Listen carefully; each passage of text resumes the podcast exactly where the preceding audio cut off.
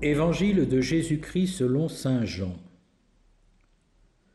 Le soir venu, les disciples de Jésus descendirent jusqu'à la mer.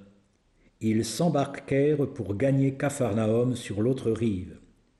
C'étaient déjà les ténèbres, et Jésus n'avait pas encore rejoint les disciples. Un grand vent soufflait, et la mer était agitée. Les disciples avaient ramé sur une distance de 25 ou 30 stades, c'est-à-dire 5000 mètres. Lorsqu'ils virent Jésus qui marchait sur la mer et se rapprochait de la barque, alors ils furent saisis de peur. Mais il leur dit, C'est moi, n'ayez plus peur. Les disciples voulaient le prendre dans la barque. Aussitôt, la barque toucha là où il se rendait.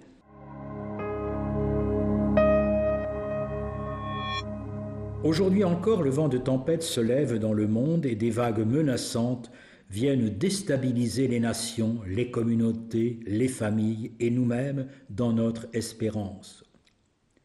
Aujourd'hui encore, nous ramons à contre-courant et nous avons peine à reconnaître la présence de Jésus, même quand il se fait tout proche.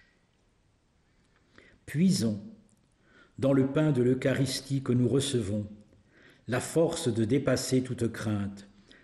Même si notre foi demeure chancelante, prenons résolument le Sauveur dans notre barque, ouvrons largement notre cœur à l'avenir qu'il construit avec nous, car c'est lui qui veut nous mener au port de notre désir. Notre désir, à quoi s'attache-t-il? À certaines heures, il semble flotter en nous et ne mener nulle part. Nos épreuves et nos limites nous montrent vite que nous ne maîtrisons pas à volonté notre destin. Et lorsque nous nous sentons arrêtés dans nos ambitions ou déçus dans nos rêves, la tentation peut se glisser en nous de ne plus espérer pour nous-mêmes et de ne plus rien désirer pour les autres.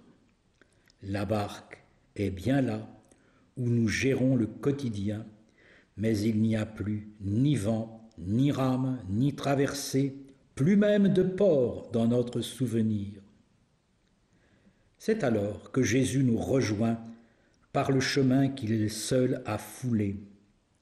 C'est alors que l'Esprit Saint en personne se joint à notre esprit pour attester que nous sommes fils et filles de Dieu, héritiers de Dieu avec le Christ, des fils et des filles aimés, appelés, attendus, l'Esprit redonne un sens à nos efforts et du prix au temps qui passe. En nous montrant le port, Jésus sauve notre désir.